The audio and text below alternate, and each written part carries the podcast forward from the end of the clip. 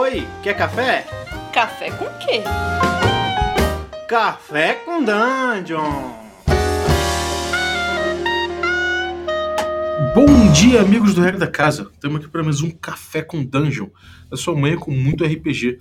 Meu nome é Rafael Balbi e hoje eu vou consultar aqui os.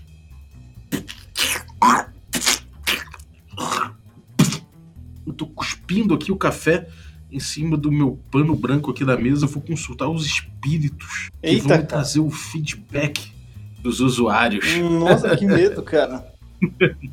E aí, beleza. Ramon? Bom tudo dia. bem, tudo bem. Eu só queria dizer que eu eu tô tomando água hoje, cara. Água, porque eu tô de mudança, né? Tô mudando de apartamento, né? E não tem café ainda, só tem água. Então eu acordei, tomei um balde de água e o feedback que eu tenho é que ela tem que ser é, sem gosto, sem cheiro e sem e transparente. Essa que tem que ser a água. E esse é o feedback que eu tenho sobre a água.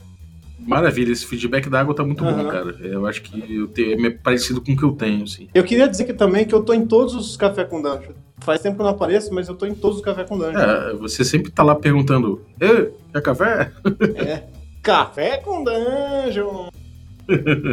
Exatamente. Cara, vou trazer aqui então o feedback da galera, é, desde o ano 2 aqui que a gente começou o nosso segundo ano.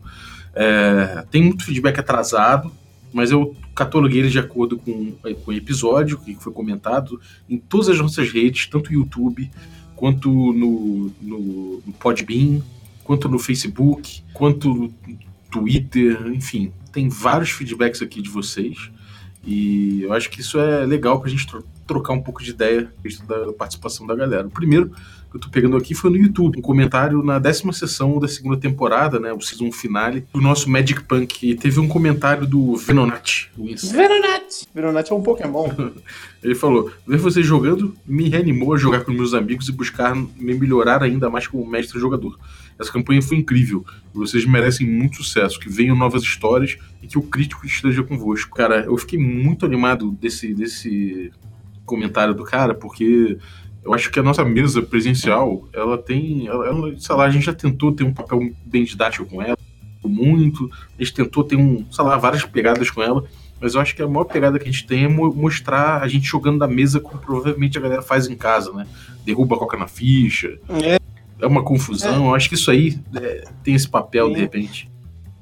É, eu acho que É. a gente leva a nossa stream como uma stream que não é muito show, né? Tipo, não é stream espetáculo. É a gente jogando RPG normal, né? A gente não tá querendo fazer graça nem nada. Né? A nossa stream de quarta-feira, 9 horas, ela não é uma stream feita, né, um espetáculo. Não tem encenação, não tem impostação de voz, não tem muita Até tem, vai. A gente, a, gente faz um pouquinho de teatralidade, né? Tenta. Ah, a gente Fala aí, faz, Rudolf. mas é, a gente faz, mas é porque eu faço, eu sou assim, né? É, a gente se diverte assim, né? jeito. Sim, sim. E eu gosto de jogar desse jeito, né? Então, mas, mas o feedback dele, cara, de que a galera que vê a gente se anima pra jogar de volta, cara, eu acho que além isso, isso é muito legal, né? Você pô, que voltar a querer jogar, chamar teus amigos de volta e tal. E esse é, é um dos objetivos, cara. É um dos, dos feedbacks que mais anima, assim, pelo menos pra mim. É, É. é porque a gente vende essa coisa do RPG lifestyle, né? E eu acho que Sim, nada sim. mais coerente do que com isso do que não só falar sobre RPG e abordar RPG em vídeo e tudo mais, mas principalmente mostrar pra galera uma inspiração de jogo, né? Do tipo, não é nem, caralho, olha como eles jogam bem, não sei o que, não é nem isso. É uma questão de falar, caraca, que saudade desse, desse encontro, né? Sim, sim. E, e cara, tipo, obrigado aí pelo seu feedback. E, e se você puder chamar uma galera que nunca jogou pro seu grupo e passar essa, essa paixão pelo, pelo hobby pra essa pessoa, né? Do RPG pra essa pessoa, também é nota 10, cara. Aproveita que você vai retomar essa atividade aí. Já chama uma galera nova pra agregar na sua mesa aí. Acho que essa é a dica, junto com o meu agradecimento. Boa. Aqui, episódio 200, que é a nossa Use Session, a gente voltando é, para a segunda temporada, segundo ano do Café com Dungeon. A gente tem um comentário aqui do Marcelo Oto- Oto- Otorlani, que, pô, é um cara que comenta sempre aqui, então tem mais de um feedback dele que eu peguei. Aliás, obrigado, valeu. Marcelo. E ele falou, pô, gostei muito do episódio, perguntou se o Carlos estava gripado. pela, pela voz pareceu que sim. Sim, melhores para ele. Achei muito interessante, até surpreendente, o Carlos gostar de sistemas de gerenciamento de recursos, como o do RPG 10 Mortos. A gente falou brevemente no episódio. Ele sempre foi um grande advogado da randomicidade, do old school. Na verdade, eu nem deveria me surpreender tanto, visto que ele já mestrou Blades in the Dark e Night Witches. Então ele conhece os sistemas modernos e diferentões. Até já elogiou Fate. Olha que sacrilégio, cara. Pois é, cara. É, eu pessoalmente acho ele, que ele sistema de... de... Oi?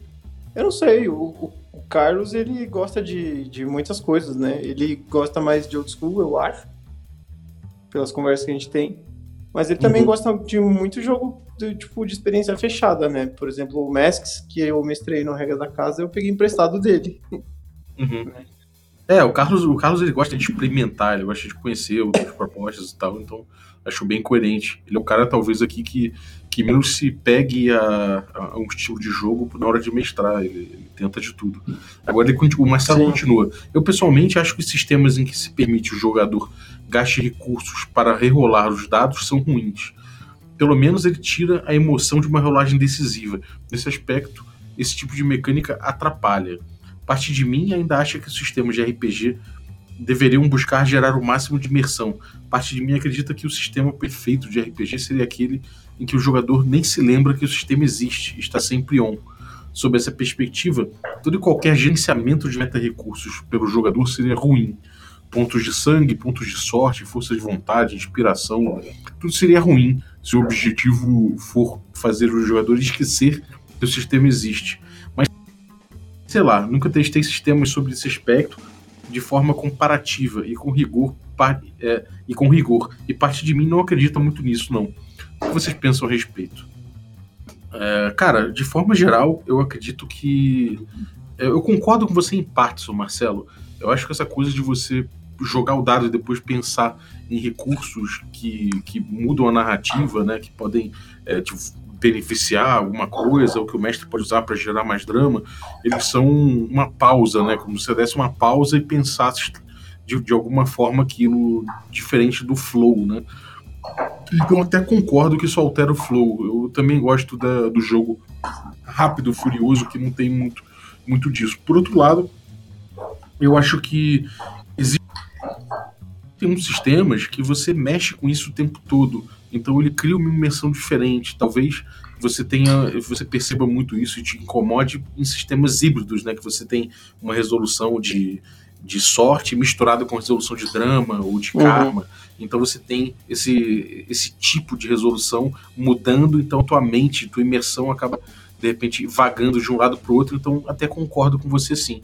É, por outro lado, cara, é, eu acho que isso vai, vai criando para você, criando jeitos diferentes que para pessoas diferentes funciona, é, funciona ou não, entendeu? Acho que certas pessoas vão funcionar melhor com, com, gastando recursos e analisando a cena e pensando como a história fica melhor, e outros vão é, emergir melhor se falar, cara, eu tô na pele do meu personagem, quanto melhor eu vi, é, quanto menos eu vir a mecânica, eu, eu jogo melhor. O que, que você acha, amor? O recurso, principalmente um, o recurso narrativo, por exemplo, quando você tem que ficar tirando muito quando você tem que ficar criando drama, sabe? Ficar criando situação toda hora. Que é muito, principalmente quando você tá falando de fail forward, ou você tá criando consequência, qualquer coisa, isso acaba virando um exercício, sabe? Tipo, acaba virando uma parada que você você vai exercitando e conforme você vai fazendo mais, mais rápido você vai ficando nisso, sabe? E uhum. Mais você vai, que... menos você vai evitando é, perder a imersão, né? Exato. E eu acho que no começo você tem uma pausa mesmo, assim, você tem um delay do que vai acontecer depois. Mas conforme você vai praticando isso, eu acho que esse delay vai diminuindo e a imersão vai mudando. Mas eu acho que o Ortolani tem um gosto parecido com o seu, talvez, né? Dessa coisa mais furiosa. Né? É, de, talvez sim, mas eu acho engraçado porque ele gosta muito de Dungeon Worlds, ele gosta de jogos assim que são rápidos, sim, são furiosos.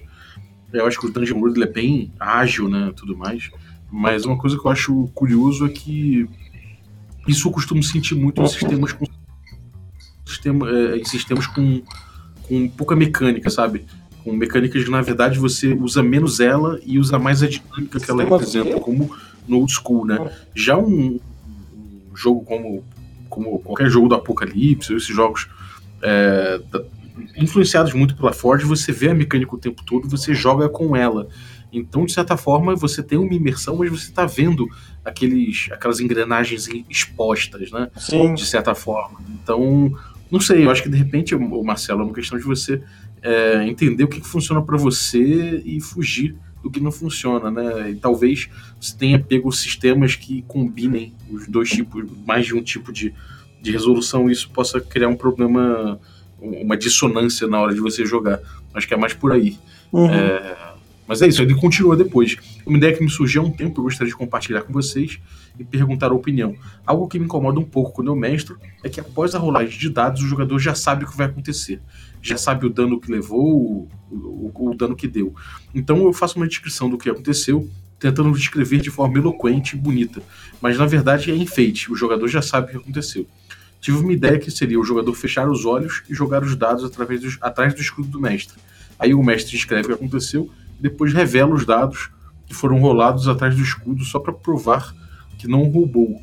O que acham disso? Eu vejo algum potencial no método, talvez se, for feito de forma mais prática. Já me disseram que o Dungeon World já faz, que, que o Dungeon World já faz isso, mas não sei, não acho a mesma coisa. Bom, sobre isso aí, cara, eu acho que há muitos jogos em que você rola primeiro e descreve depois, né? É, mas, por exemplo, o, o Old School você é, é levado a escrever primeiro e depois rolar. Então, você, o momento da rolagem é um momento que te pega mais, mais desprevenido, porque você, você não sabe o que aconteceu de fato, né? Você, nesses jogos que você rola depois, faz sentido, depois você rola e depois descreve, é, faz sentido você descrever depois mesmo. É, é bom se economizar talvez a sua, a sua descrição antes da rolagem. Não tem porque você, você descrever tanto, porque senão você acaba descrevendo alguma coisa que não pode acontecer por conta da, da rolagem, entendeu? Então acho que é uma, é uma questão de, de também de, novamente, de dissonância de método de acordo com o teu sistema. Agora, se você quer, num jogo que você rola antes e descreve depois, você quer manter o, o, a emoção da rolagem de dados, dentro da tua descrição, aí pode ser que funcione isso que você falou de, de esconder, jogar de olho fechado e tudo mais. É, ou você pode simplesmente botar essa, botar o carregar de drama a descrição. E aí, conforme você vai fazer com que a ficção ande de uma cena para outra, ou de uma rolagem para outra, você já começa a botar elementos do próximo desafio. Eu acho que é, isso talvez funcione melhor do que você ficar fazendo esse, esse ritual, sabe? Esse ritual de fecha o olho, abre o olho, pego aqui, arrasta o dado com a, com a face para cima. Isso talvez só atrase o teu jogo, uhum. não sei dizer. Mas conta aí como é que foi o teu experimento e diz aí o que, que você tem achado. O que, que você acha? É. Mas, cara, eu acho que isso é muito. Sei lá, minha opinião é. O que eu vou falar agora é bem subjetivo, tá? É bem uma coisa que é minha, assim. Porque eu acho que é interessante você buscar. É sempre interessante você fazer exercício para buscar uma imersão maior, né, da galera. Mas eu acho que para mim funciona muito saber quanto dano eu tomei, sabe? Ver o dado lá e falar, puta, tomei 20 de dano. Aí você tem que reduzir 20 do seu PV. E você fala, caralho, já tô na metade da minha vidinha. Uhum. Sabe? Tipo, isso já. Isso funciona muito para mim, assim. Eu, eu fico tenso quando eu tô contando tipo, o countdown dos PV, sabe? Uhum. Então, o que eu acho que pode aprimorar isso de uma imersão é você escrever o machucado do cara, sabe? Tipo, ou você pedir para ele descrever como ele tomou aquele dano, sabe? Uma coisa que pode ser assim, tá, você tomou 20 de dano. O que representa graficamente os 20 de dano que você tomou, sabe? Às vezes é puxar a narrativa da, do jogador. Pode ser algo que, que seja interessante também. É... Isso é bem bom, cara. Quando a tua descrição gráfica passa a, a indicar o, o, o, tanto de dano que, que, que, a criatura ainda, ainda já tomou, ou não tomou ainda, se a criatura tá bem, tá mal, isso tudo já indica pro jogador e aí faz com que ele tenha que prestar atenção na tua descrição. Sim, sim, sim. É até o dano que o jogador recebe, né? Por exemplo, se você recebe, sei lá, você tem 40 PVs, toma 20, brother, metade da tua vida que vai embora, né? O que, que representa isso? Né? O quão machucado você tá, né? E é legal puxar essa, essa descrição do jogador, assim, de repente é um exercício bacana de se fazer. Uhum. Eu acho que é isso. Demorou. Episódio 200 também, William Vitorino. Ele fala: Acho muito bom ter a aleatoriedade dos dados na mesa. Atualmente estou jogando e traduzindo Fanmade o The Black Hack 2. E a aleatoriedade dele é muito legal, porque às vezes eu, como mestre, me vejo surpreso e desafiado a narrar coisas que não estavam nos meus planos. Falando nisso, gostaria de deixar uma sugestão de vocês jogarem The Black Hack 2 no estilo Hexcrawl e Dungeon Crawl, já que o sistema tem um bom suporte para isso. Assistir vocês no PNP com Glória foi o que me levou a me interessar pelos jogos OSR e procurando isso eu achei o Café com Dungeon, já que vocês falam bastante disso lá. É, esse primeiro Café com Dungeon de 2019 foi show, mano, parabéns.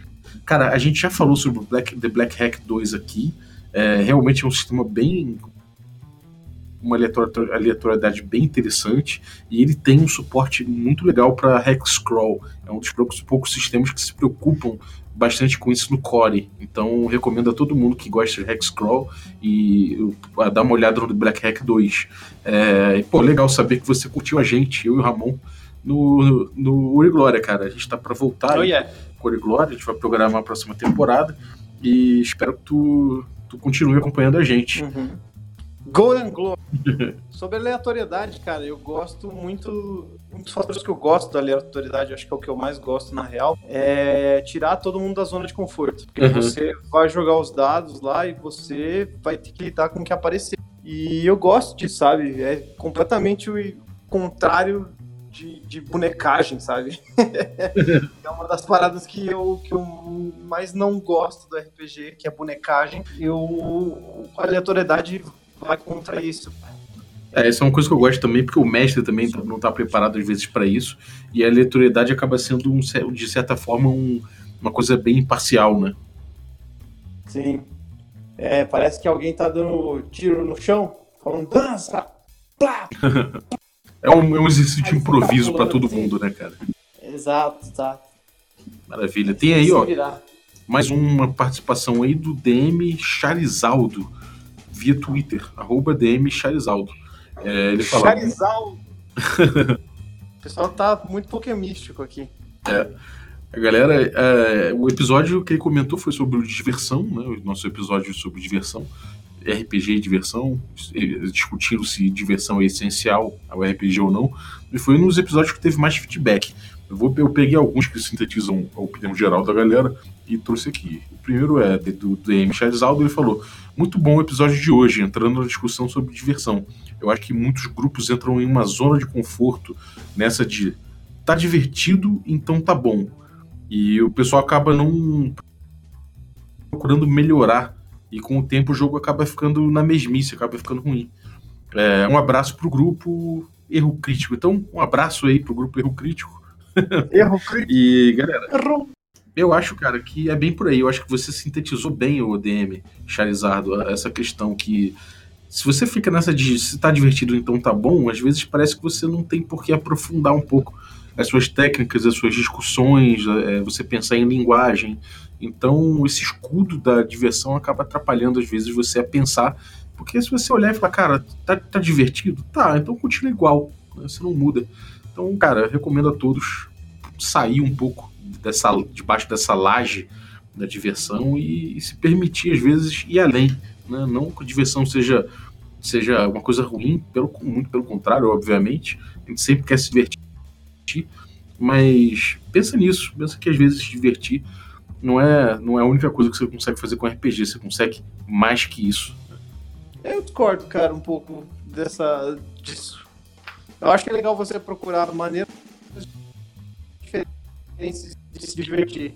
Mas se o uso que você dá para RPG na sua vida é se divertir, acho que é isso que você tem que fazer mesmo, sabe? Tipo, se você joga RPG para você esquecer um pouco do seu trabalho, você esquecer um pouco do, da sua semana que foi pesada, você quer dar uma relaxada com seus amigos, jogar, dar risada e ou passar por um, sei lá, ficar tenso, né? Entrar no tema do jogo que você vai jogar, e se divertir com isso, eu acho que você tem que abraçar a causa da diversão mesmo.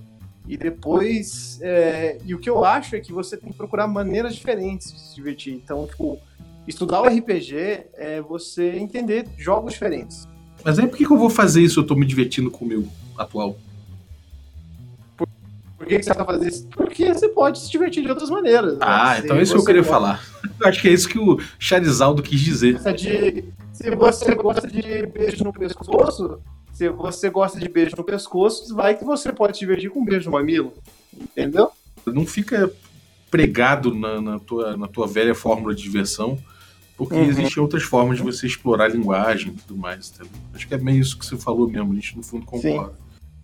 É, agora tem aqui do professor Lucas, que é o nosso camarada do Dragão de Garagem.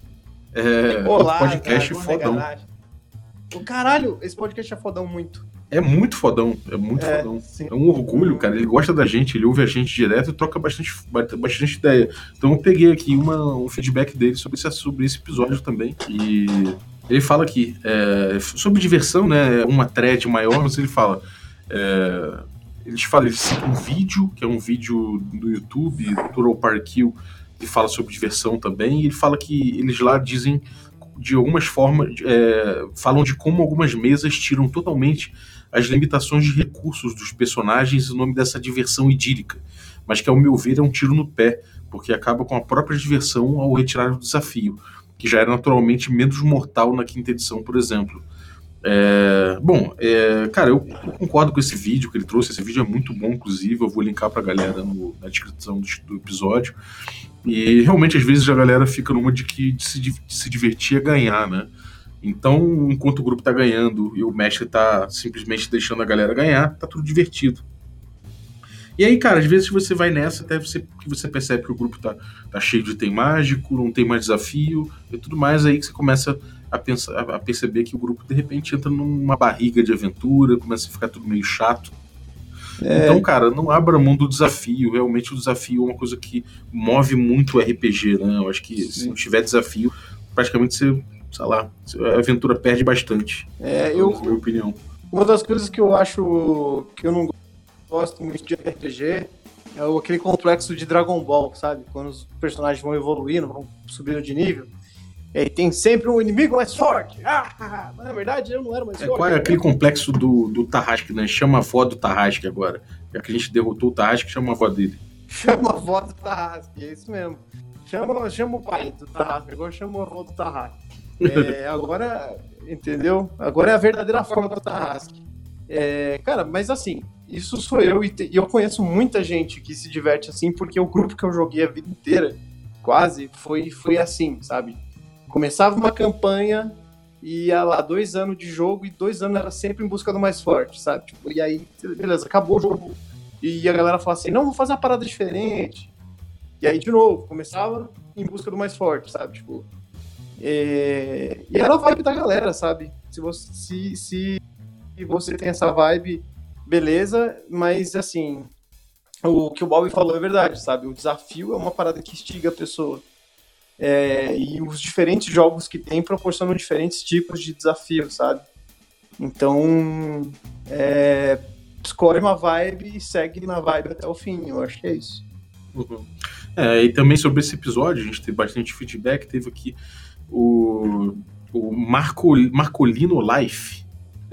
seguir, seguir. O, que ele tava ali na, na- no nome dele. Mas é Marco, arroba Uhum. Marcolino Life via Twitter, falando: Pois é, essas perguntas parecem tabu no grupo, essas de, de diversão, né?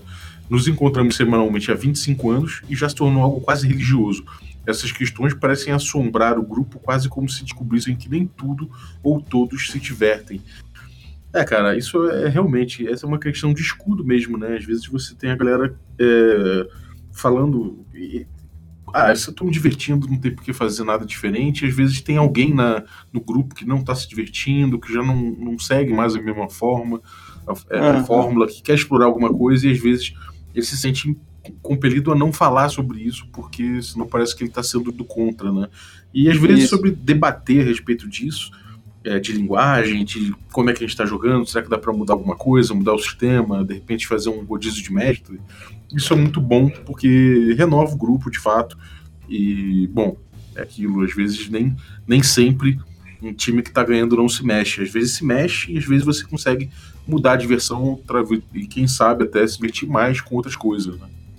É isso aí, eu concordo. 100%. Eu acho que inovar é sempre bom. Igual eu falei antes, se você gosta de beijo no pescoço, por que não experimentar um beijo no mamilo? Não é verdade? Uhum. É. Então, um, um, rodízio de mestre, cara, é uma parada que, que a gente fazia antes, né, do regra da casa. E eu gostava pra caralho, porque cada um. As pessoas são diferentes, elas gostam de coisas diferentes. E as, o que elas trazem pra mesa é diferente, né? Então, é, quando o Balbi mestrava era uma experiência, quando o Carlos mestrava era uma experiência, eu mestrando era uma outra experiência para mim, porque eu estava mestrando e não jogando. Então é sempre legal, assim, e é um exercício também, né? E... É, a, gente, a gente não faz isso no hiato ainda, e eu acho que o hiato é uma coisa muito interessante, que a gente não devia, não devia parar de fazer nunca, porque realmente é um momento em que, em que a gente experimenta outras coisas, cara, e, e vê outros playstyles, né? E também o que você falou sobre. Às vezes tem alguém que não tá se divertindo. Eu acho legal ter uma conversa franca com a galera. Tipo, é que você, tem uma mesa há 25 anos, né, cara? Eu acho que 25 anos é uma galera que se conhece há 25 anos. Cada um sabe do jeito que o outro é. Então vale a pena trocar uma ideia, sabe? Falar, mano, vamos, vamos mudar isso aqui. Pô, eu não tô me divertindo mais. Né? Tipo, o que eu posso fazer? Porque é aquilo, cara, 25 anos numa mesa de RPG, provavelmente todo mundo trabalha, todo mundo estuda, todo mundo tem que fazer as coisas e espera se divertir um pouco quando vai jogar, né? Uhum. E é, se cara, você passa num. Você tá passando por um dia meio foda e aí você quer jogar RPG pra dar uma mais parecida é, e não tá, não tá rolando, sabe? É meio complicado. É legal você jogar isso pro grupo e conversar e debater. É bem legal, assim. É. é, e aquela coisa, né? Sempre que eu vejo, e, e, é comum ver grupos de, sei lá, 10, 15, 20 anos que estão na mesma coisa, estão jogando a mesma coisa desde sempre, da mesma forma, e estão se divertindo, mas sempre fica um gostinho de, caraca, será que eles não iam também se divertir, de repente até mais com outras coisas, né? Então, é, eu já vi jogadores de outros de grupos assim me falarem, me confidenciarem, né, fora do grupo, falando, reclamando, falando assim, eu falo, cara, tem que conversar mesmo, não tem jeito, concordo plenamente. Uhum. Agora, os outros feedbacks, a gente teve outros feedbacks falando que, ah, cara, discutiram coisas que meio que, que eu falei no podcast, né? Que eram coisas de, ah, mas o cara sentir medo da diversão. Mas eu até abordei isso no podcast, a gente falou sobre isso, então é, é só, uma, só, uma, seria uma, só uma repetição do que a gente mesmo falou nessa, nessa edição. É, teve o Mark Santiago que mandou por. É, é o arroba Marcos Santiago 99, mandou por Twitter também, em resposta ao episódio do Conan, que a gente fez com o Gordirro. Ele falou que já ouviu de hoje, acho, acho que faltou falar um pouco mais sobre RPGs baseados no universo do Conan. Mas pode ter um podcast sobre isso. É, bingo, cara. Foi, eu acho que exatamente o objetivo foi falar do Conan como personagem e como influência pro D&D, né? Que é o Gordinho especialista nisso, cara muito muito bom de falar sobre sobre esses personagens que, que, que ele ama tanto. Uhum. E a gente também. E, cara, realmente tem muito RPG sobre Conan, desde o GURPS, desde outros jogos que valem a pena. Inclusive o, um jogo old school que trouxe a mecânica de sorte né, para os RPGs. Então acho que vale a pena falar sobre, sobre os RPGs baseados em Conan. E, Sim. cara, é, é, é, tão importante que merece realmente um episódio sobre isso, ou quem sabe mais de um, abordando cada sistema individualmente. Sim, saiu um. Tem um jogo do Conan pela Modifius também, que é bem legalzinho. É bem legalzinho. É, ele é mais moderno, né? Ele é mais moderninho, mas ele é bonito. É 2D20, né? Sim, e a arte é dos caras que ilustrava Conan, sabe? Tipo, a arte desse jogo é fodida. É, Modifius sempre tem uma arte boa. Uhum. Agora, bom, Hermes Poiva, arroba Herminho, com dois M's, que mandou por Twitter também, que ele falou que esse horário, a duração do programa, a pontualidade, foi tudo muito bem sacado para fidelizar quem escuta. Meus parabéns. Nem preciso falar do conteúdo, que é sempre de primeira, indo escutar agora. Cara, é, se eu dissesse que isso aí foi depois de uma sessão, a gente chegou e falou, porra, bora fazer um podcast? Aí eu falei, cara, só se for todo dia de manhã. e aí, tipo, falei brincando e a galera topou. Então, cara, foi, foi, tipo, não foi tão pensado assim, mas eu acho que foi uma, foi uma, uma ideia que surgiu e que, de fato, a gente levou para frente, felizmente, e, e, vingou. Obrigado pela, pela tua participação aí, espero que você esteja curtindo. Que, todo mundo que percebe fala, caralho, vocês são retardados, podcast todo dia. Deu certo, cara, deu certo. Quem diria, mas. É, cara, o Carlos trouxe muitas soluções rápidas pra gente, tipo bot de gravação, uhum. várias coisas que ajudaram. Eu acho que, porra, isso deu uma, deu uma boa. O Ramon também trouxe bastante experiência, porque ele já trabalhava no podcast. É, uhum. Eu sou porra louca mesmo, então meti as caras também. E a gente conseguiu chegar num formatinho que, que, sabe, tudo a gente consegue melhorar de qualidade e ficar mais rápido quando faz. Então, acho que, sabe, em vez de fazer um programa de uma hora e meia, três horas, a gente faz vários pequenininhos e, e é isso aí. É, às vezes tem uma relação braba de ficar acordado até de, de madrugada ou de falar, puta, não tem episódio amanhã. Esse, porra, chega lá, pega o microfone, manda ver e edita e coloca tudo lá rapidinho, mas, cara, é, são assuntos do ofício. Que bom que vocês têm curtido aí e mandado feedback pra gente, que isso é muito animador, realmente. Isso é da hora que que valoriza o trampo, né? Igual o Bob falou, é uma, é, passa a madrugada, tem uma correriazinha assim e tal. Tem um custo, né? O Podbean tem um custo, então é, é gostoso, cara, ouvir isso aí de vocês. Obrigado mesmo. É. Agora tem o Tiaguinho, vulgo Jorge Luiz, via Facebook. Escreveu: Parabéns pela iniciativa, vocês fazem um trabalho muito interessante e de ótima qualidade, tanto as streams quanto o podcast. Esse último zerei todos no último semestre do ano passado. Aprendi muita coisa nova sobre esse hobby que eu amo de verdade e melhorei muito minha experiência de jogo junto com o grupo. Só queria agradecer mesmo. Ah, agradecer em especial pelo Passion delas Passiones, uma puta descoberta. Tenho amigos que tinham um maior preconceito com RPG, mas adoravam novela mexicana. Quando falei para eles, foi uma animação só. Valeu, os abraços para vocês aí. Cara, Passeio das Passiones realmente é um jogo que eu acho que é bom para fisgar a gente. Pra vocês terem ideia, eu anunciei a nossa stream de Passeio das Passiones até em comunidades de, de, novela mexicana, né, no Facebook. E tinha gente assistindo quando a gente compartilhou lá o nosso vídeo. e, pô, e, e, é divertidíssimo, né? A, a Carol mandou benzão narrando o jogo. A gente se envolveu muito no jogo e foi muito legal, cara. Passion das Passiones é isso aí. E, e, legal que foi uma coisa pra gente mesmo, pro grupo, né? Tipo, a gente começou a primeira sessão com muita de gente jogando, e aí a galera foi, foi, né, foi dispersando um pouquinho, né? A gente já teve, rolou um aprendizado com o grupo e, e a gente entendeu também que às vezes é da hora dar uma escrachada nos jogos, assim, e passando as é muito legal, cara, muito legal. Tem a mecânica do, do do Passion, que é aquela de, down, de downtime, né, de down break, né, de você ficar deprimido, que é muito bacana, dá pra você levar para vários jogos, é muito legal. É isso aí, cara, que bom que você curtiu, Jorge Luiz, e, e cara, vamos lá, a gente maratona sempre aí, espalha a palavra, fala pra galera aí, pros seus amigos que estão começando a jogar, para acompanhar a gente, que, pô, é bastante conteúdo e a gente vai, de repente, fomentando essa paixão pelos jogos aí que, que você conseguiu despertar na galera. É, Felipe, agora o Felipe Faria, via Facebook. É, eu lá estou mandando essa mensagem porque não encontrei o e-mail de contato. É, a gente tem um e-mail é, regra da casa@gmail.com, quem quiser usar, mas a gente, é, a gente lê de todas as formas nas redes sociais também.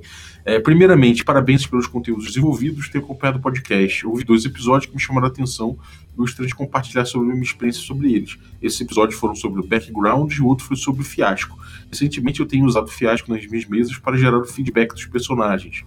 Como nós não temos. Aliás, ele botou feedback, eu acho que é background que ele queria é falar. É background, é, eu acho que deve ser isso. É, ele escreveu feedback, mas era background.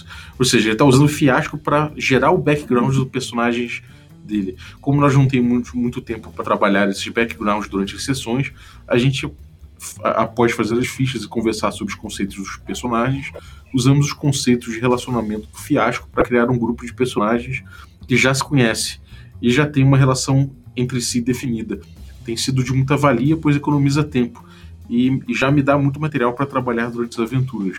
Não sei se vocês já fizeram algo do tipo, mas fica aí a sugestão.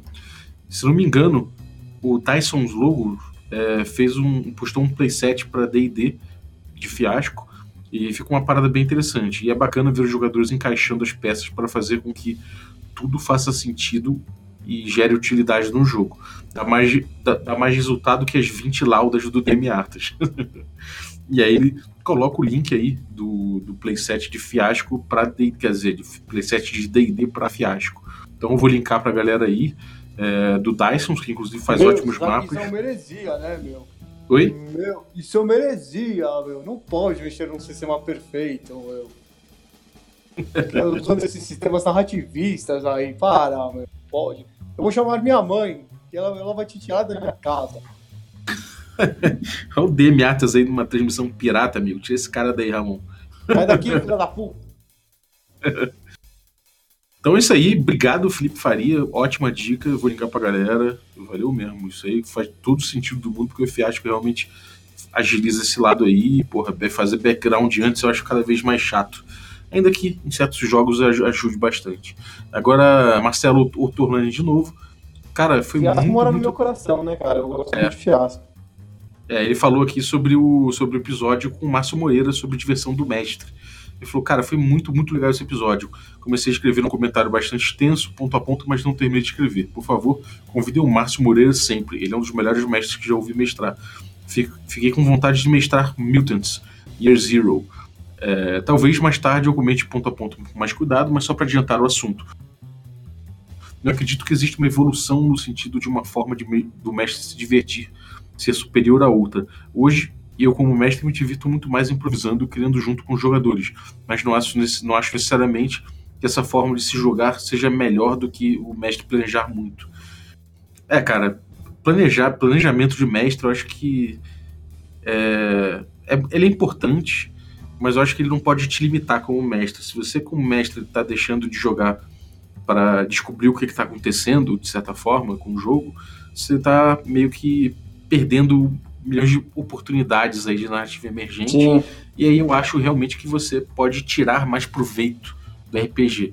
Então eu recomendo sempre você se planejar não para se podar, não para dizer o que vai acontecer, mas se planejar para improvisar melhor. né? Sim. Eu acho que o mestre tem um jeito que deve ser um dos jeitos mais errados do mundo. Que é assim, eu mestre pensando na reação do jogador. Que é tipo. Que, o jogador. Qual vai ser. Qual vai ser a catarse dele? O que, ele vai fazer? Ele vai dar risada nessa hora? Ele vai fazer. Ele vai ter medo, sabe? Tipo, eu penso assim na hora de mestrar mas eu sinto que não é legal pensar assim, porque RPG é uma mídia que, não, que pra mim não cabe isso, sabe? Tipo, não cabe ah, o mestre esperar reações dos jogadores, ele tem que jogar junto com as reações dos jogadores, não esperar elas, né?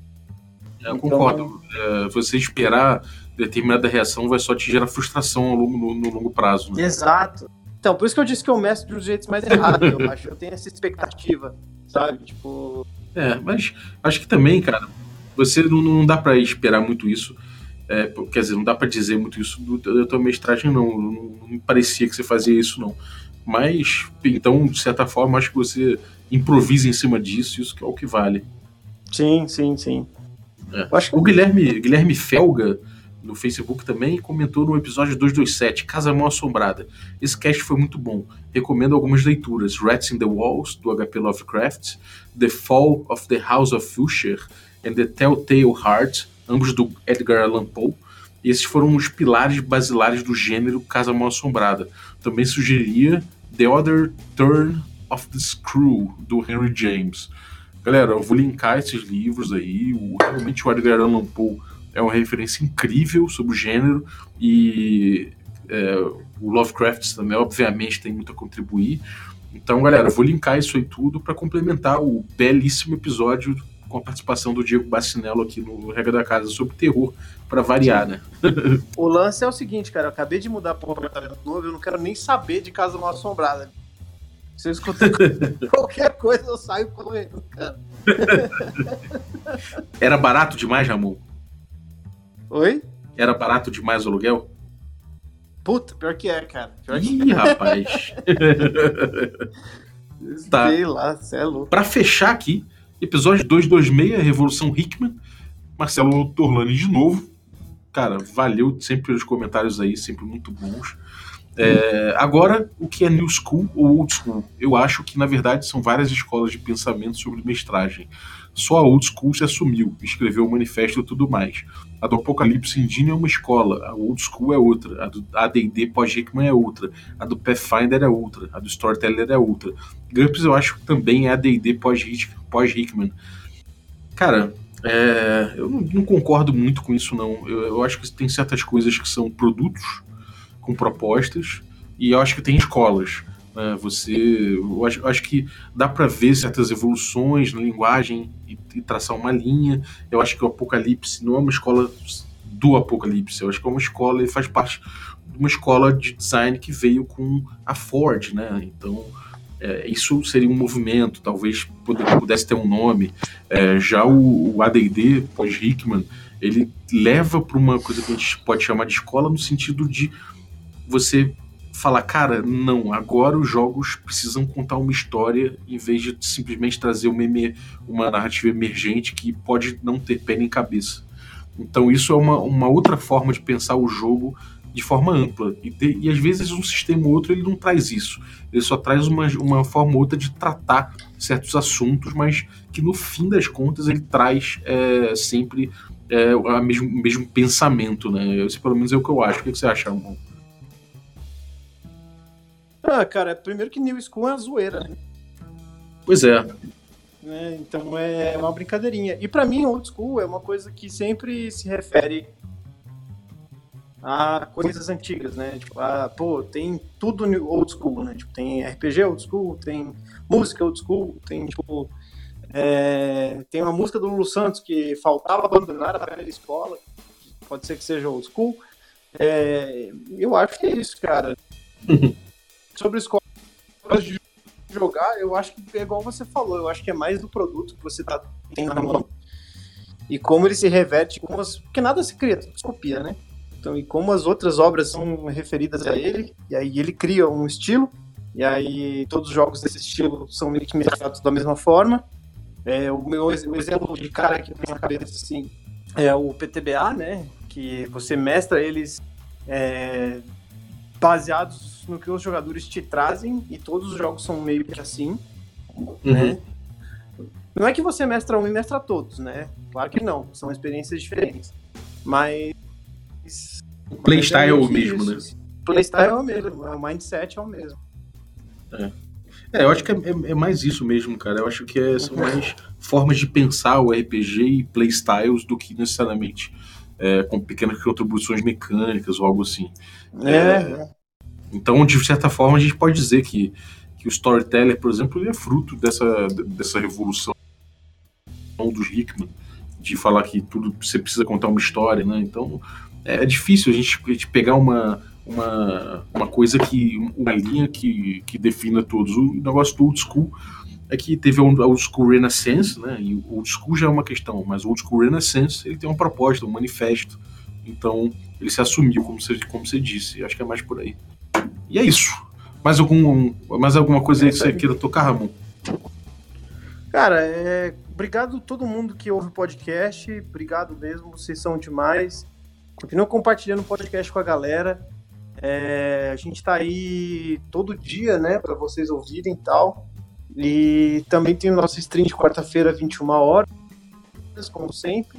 E Isso aí. Vamos aí. Galera, se vocês estão ouvindo esse podcast na quarta-feira, tem nosso stream, presencial, nosso stream presencial online, via Twitch, 21 horas, twitch.tv barra regra da casa. Atualmente a gente está no hiato da segunda e terceira temporada de Magic Punk, nossa campanha de D&D quinta edição. Estamos jogando outros jogos. A gente já jogou Maze Rats, já jogou Solar Blaze and Cosmic Spells, já jogou Mask. Então já jogou vários jogos diferentões. Vai ter de novo aí o Passion das Passiones. Então, cara, cola com a gente. Vai ter o Diego Bacinello também mestrando. E terças-feiras, às 22h30, costuma ter nossa mesa aí com Tertolione ou com Carlinhos de Malvadeza, explorando cenários urbanos de terror normalmente, mas que pode tudo pode mudar em breve porque esses jogos estão terminando, tanto Blaze in the Dark quanto o No Armies.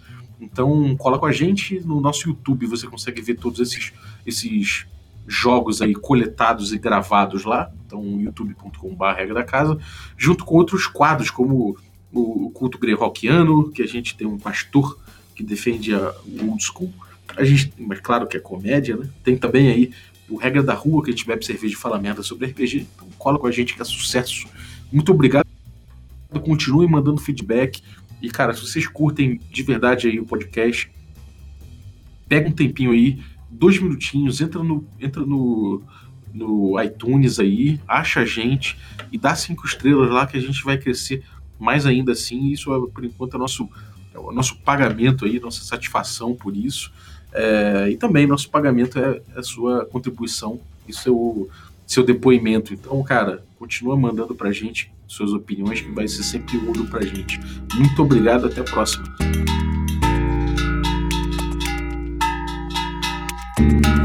spot them much in the streets or anywhere life ought to be like spring break resorts and our select shops and indie venues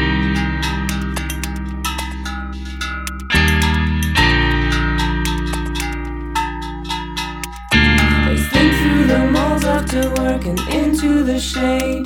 They cross their pathway unnoticed and out of this world